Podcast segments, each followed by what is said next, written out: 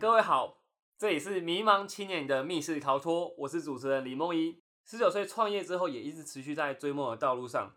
有些人看似很平凡，却又比任何人都了解自己的未来方向；有些人看似很成功，却也在现实生活中载浮载沉着。今天邀请到的来宾呢，在周一跟我们分享了他怎么接触到设计，还有自己对于学习的看法。这一集呢，我们邀请 Tara 跟我们聊聊他去英国读书的心路历程，还有他对于台湾与国外教育之间的差异。哟，Tara，Tara，Hello，各位迷亲们，嗨嗨嗨！你在最一开始是怎么决定要出国念书的？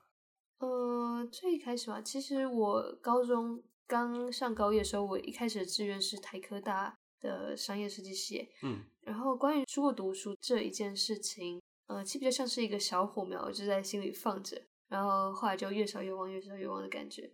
然后那时候之所以会有觉得说，嗯，我真的可能要得要出国读书的原因，是因为我认为台湾的教育体制好像没有办法给我适合的资源和环境，这样。嗯。因为是小火苗嘛，那最后这个小火苗烧起来的原因是什么？嗯，我不知道，也是一种执行力吧，也是一种刚像上一集说过的，就是执行力，就是就觉得说，哎，这可能出国读书可能会成为一个 option，那我就开始来读英文好了，然后那我就怎么样怎么样怎么样好，然后直到高二的时候就，哎，又开始申请，然后我就哎准备备审资料，然后读进去啊，这样子。嗯，对啊。那你是先选系还是先选校啊？嗯，我是先选系。嗯，当然，因为我就我很早以前就知道自己以后大学要读的是呃平面设计类嘛，就是视觉设计类，所以当然是先选系。然后我那时候申请了几间学校这样。哦，但你刚刚说是最早是台科大的商业设计系。对，商业设计系，他们台科大的商业设计系其实就是里面的一个分支，就是平面设计。哦，了解了解。那你是怎么决定要去伦敦艺术大学的？我是超超级外行。哦。其实那个时候，那时候我申请了总共六间学校吧，美国四间，加拿大一间，然后伦敦一间。然后最后我选择去伦敦，原因是因为其实跟环境有很大的关系。因为伦敦就是对于设计艺术学生而言，伦敦是一个最适合的城市，因为那里有很深我的文化脉络啊，等等等等等。然后我也去问过他们的。就是那间学校的里面的学生，他们是，然后基本上他们得到 feedback 听起来都还蛮正面，相对于其他学校。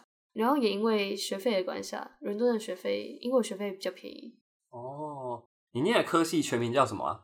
我接下来要念的科系叫做 graphic communication design，就是呃图形沟通设计，有点像这样。哦，就是视觉沟通设计，你可以可以这样讲。呃。可能很多人还是不了解，那确切的主要几个方向会是什么？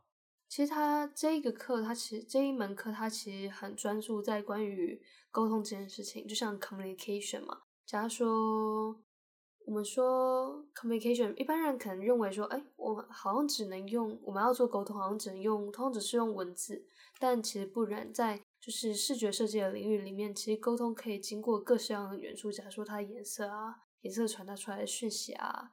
然后它的排版啊，然后它的文字啊，它文字选择的样式啊，都会无形的在你没有意识到的时候带给你一大堆的讯息。然后当我们设计东西，然后设计懂的这些东西传输了讯息之后，我们的观者就是那些看到这张海报、这样设计的人，会做自己做出他们对于这张海报的解读，有意或无意的。然后这就是我们我会自己个人会认为的传达。当然，这个定义可能在接下来几年可能还会再改。但是目前是这样。嗯，你去英国念书的时候有发生什么酷炫的事情吗？酷炫的事情哦，嗯，其实蛮多的哎，因为他们那边的活动其实非常多，然后活动规模就是当然就是世界等级了嘛，然后。其实非就是非常 diverse，然后非常好。然后我也觉得在伦敦的时候，我认为学到最多的其实是对于价值观的建立和翻新啊等等。然后对于很多事情可能会比较 open minded，又或者是说，假如说我们先说 sustainability，其实是现在全世界最红火红的其中一个词汇。我会这样讲，因为每一个场讲座都一定会提到这个词汇。就是 sustainability，就是有序资源。嗯，然后我后来有一个自己对于这个词汇的解读，就是我会说 sustainability 是一种 responsibility。哦，它是一种厉害的押韵。对，好。你去英国喝个酒比较多，还是喝个水比较多？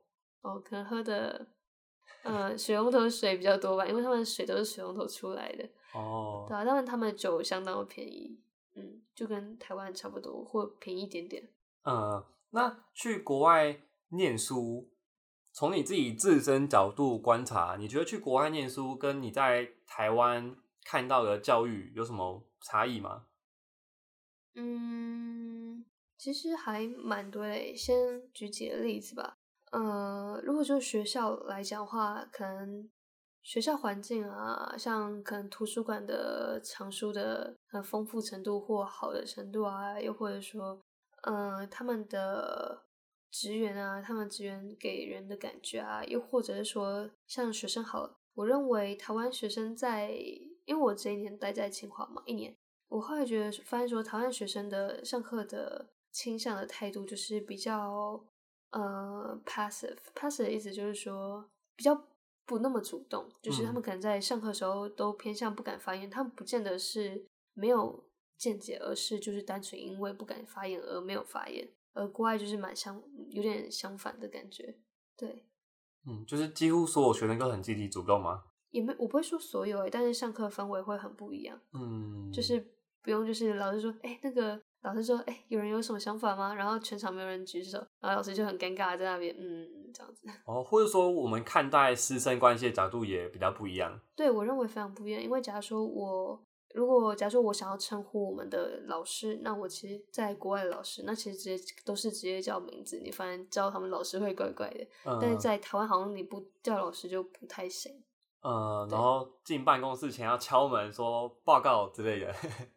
哦，我不知道有这种事哎。哦，我小的时候有吧。对。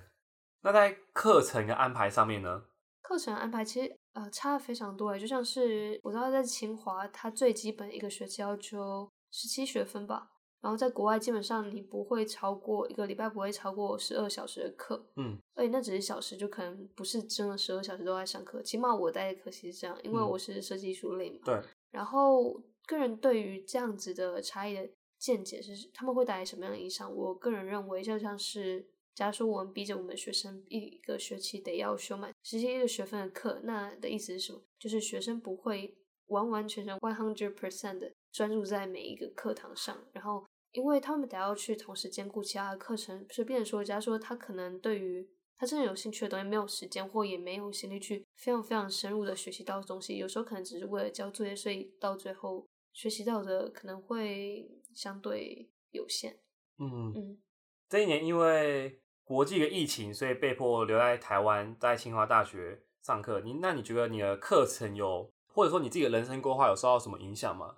其实我觉得有诶，受到蛮大的影响。就是我以前一直都觉得我自己要走设计，因为我很喜欢设计嘛。然后当然现在还是喜欢设计。只是可能会有其他的选择进来，像是我开始接触一些艺术类的东西啊，然后非常应该说非常非常多艺术类的东西啊，然后我开始我进了清华之后上了像这学上一门课叫做视觉文化研究法，反正他在讲关于视觉和文化之间的关系，反正就一些哦他研究所就是很理论的那一种课程，嗯，然后我就发现说，哎，其实我好像不能。可以不需要只局限在设计，因为设计其实是很实作类，这样他们要读书，但他们读的书可能不见得像是理论这样这么生硬的。但是我还蛮喜欢现在正在读的这些生硬的 理论书。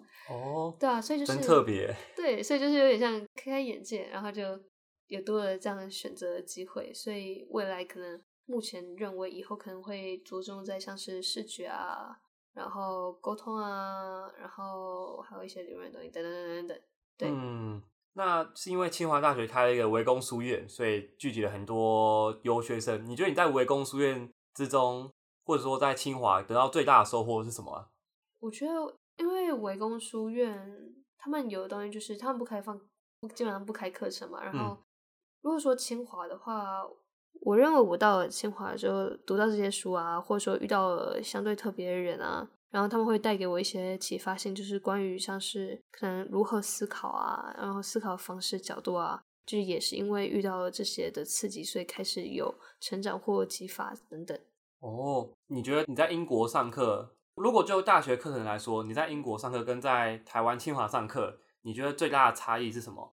我在清华读的东西，在我跟我在英国读的东西其实是不一样的东西。不嗯过就呃，虽然我在英国读的是设计，在清华学到的是艺术类课程，我认为我们就我们不要说清华或那里，也不要说什么什么，我就来说，就是我学到我在这里受到艺术教育和在伦敦受到艺术教育的差异，像是可能关于他们对课程的安排啊，像可能这里都在教一些比较实作啊，像可能教你怎么做软体啊等等啊，或者说他们也有理论的，但是理论就是那样。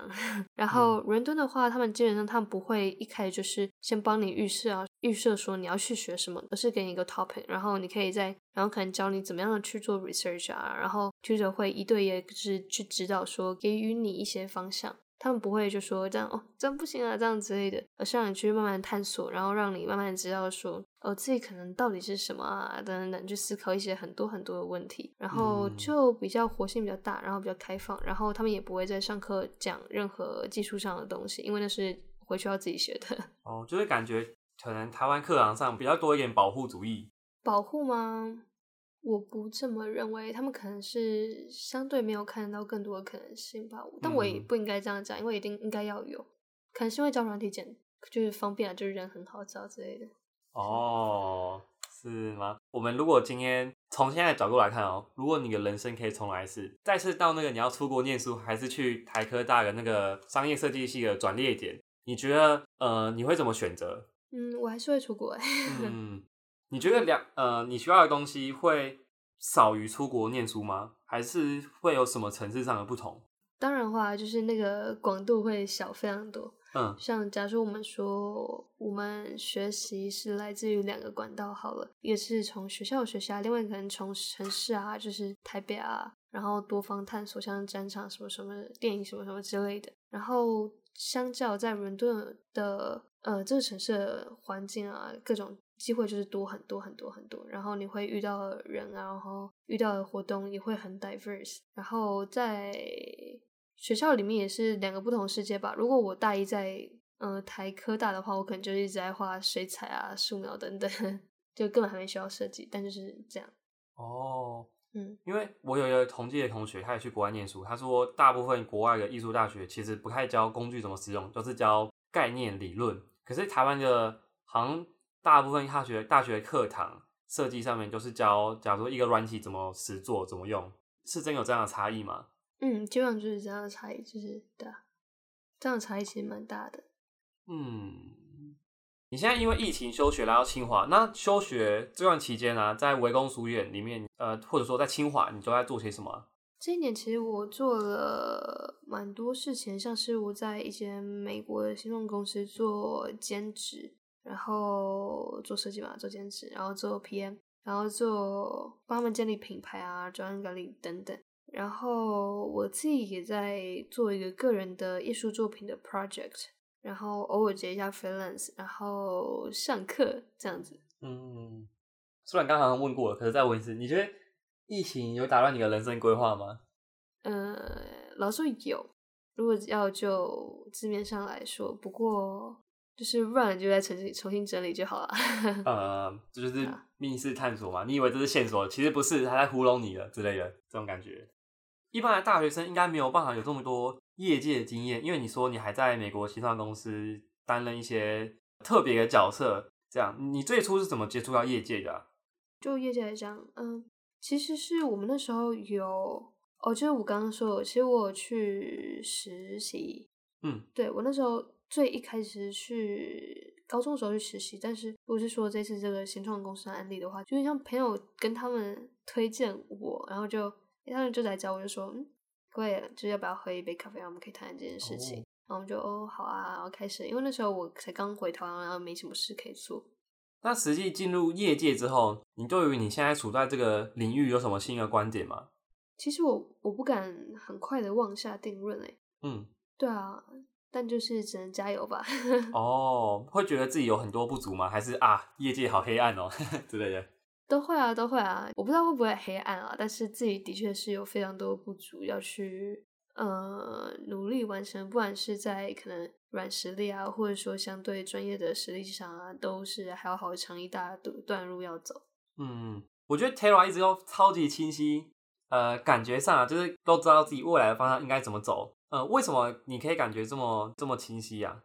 其实我不知道，就是会有想要的东西吧，然后想要就去追求啊，就这样而已。嗯，那你觉得你在追求什么东西？我在追求现在在追求什么东西吗？嗯，其实我觉得这可以说，像是我那时候去伦敦，然后我体悟到一件，开始去问一些很重要的问题，像是 What am I stands for 啊，然后 What do I care about，就像是呃，我到底代表什么，然后我到底重视什么，就是我人生到底应该要追求什么，然后怎么去想要去留下什么，想要怎么样去活着。然后我发现说，其实是有一些东西是很值得去在意的，就像是我不会说我自己是 feminist，但是我至少我会 stand for equality，equality 就是平等，对啊，这样说有点笼统，但总而言之就是想要让是这个世界变得更好吧。哦，我们差不多到今天的结尾了。如果要让你给一些还没有方向的迷茫青年们一些建议，你会最想要跟大家说分享些什么？我会说。虽然说多方探索是有点笼统，但是它算是某种不变的真理，是吗？就是多接触东西，多接触人啊，多方探索啊，然后在这之中，同时也不断去嗯，可能 self critic 啊，然后去去质疑啊，去思考，去问问题，这样。嗯嗯，而且有时候你要探索到一定的深度，你不能只是摸一下啊就觉得不行了，有时候是要到一定的深度才会。感兴趣的，你一开始对画画跟或者说设计很有兴趣吗？一开始吗？其实我一开始，呃，其实我对于画画，我会说应该是从小可能就算是有兴趣了吧。嗯，虽然我不会这样承认，但是别人看的角度上看来是这样，没错。了解了解。好，我们今天节目到了尾声，非常感谢 Tara 跟我们分享这么多内容。我们也祝福 Tara 未来在疫情之后呢，可以在国外念书顺利一点。特别感谢各位收听我们的节目，我们每周一、每周五都会邀请一位来宾分享他的探索过程跟他的亲眼观点。有兴趣的朋友千万不要错过了。那我们感谢 Tara，耶，拜拜。